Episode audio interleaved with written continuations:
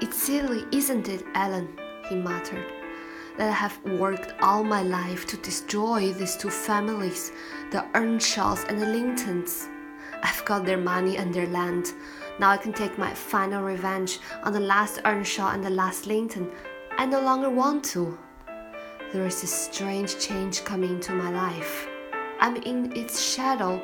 I'm no little interested in daily events that I even forget to eat or drink.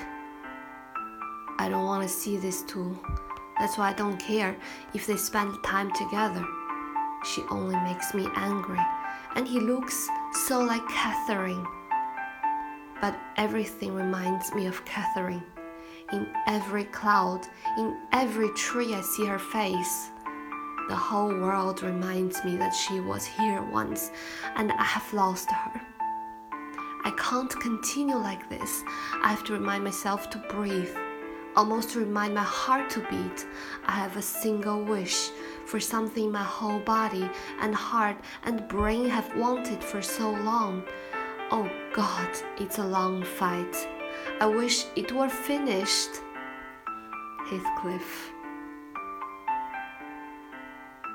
大家好，我是你的主播尔尔，我愿意用中文或者英文带给你一些经典的朗读，希望你能喜欢。